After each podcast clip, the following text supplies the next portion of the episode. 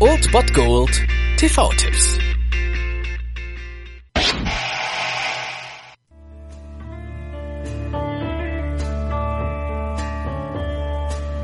This movie is not about Vietnam. It is Vietnam.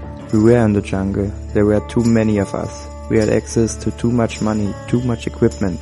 And little by little, we went insane. This is the end, beautiful friend. This is the end, my only friend, the end.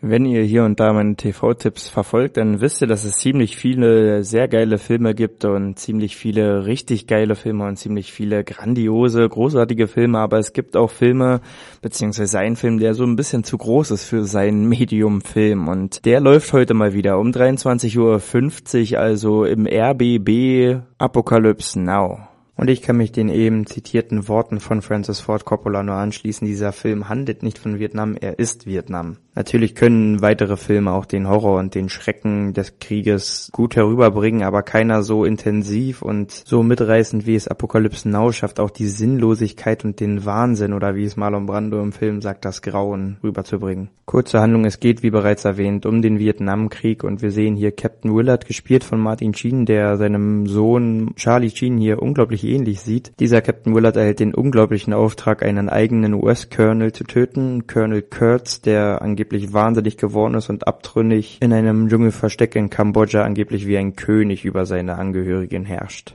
Und diese Flussreise, die Willard nun mit seiner Patrouille antritt, durch Vietnam, durch den Krieg bis nach Kambodscha ins Dschungelversteck von Colonel Kurtz, entwickelt sich wirklich zu einer Reise der Widersprüche und zeigt den absoluten Wahnsinn des Krieges und die Sinnlosigkeit von A bis Z. Das alles dann natürlich mit dem Finale und der Konfrontation mit Colonel Kurtz in seinem Dschungelreich. Dieser wird vom legendären Marlon Brando gespielt, der eigentlich 18 Kilo Übergewicht hatte im Film und deswegen meistens in Schattenaufnahmen aufgenommen wird, die aber zu so legendären Bildern wurden, weil sie halt einfach dieses Mystische des Colonels super gut rüberbringen.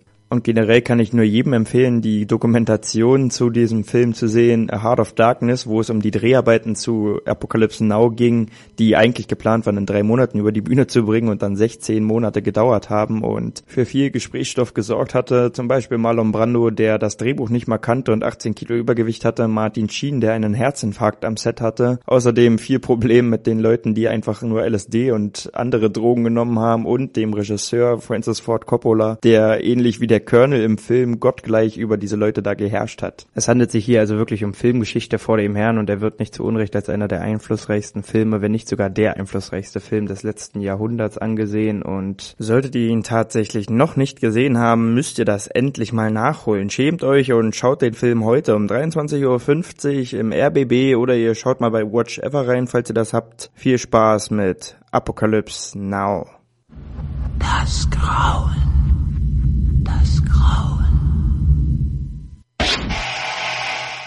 Das war es dann wieder von meiner Seite. Ihr habt wieder die Wahl zwischen Filmriss und Filmtipp und ansonsten hören wir uns morgen wieder 13 und 19 Uhr oder on demand auf Ernst FM. Da gibt's auch einen Trailer für euch und ich bin dann mal weg. Macht es gut, Freunde der Sonne.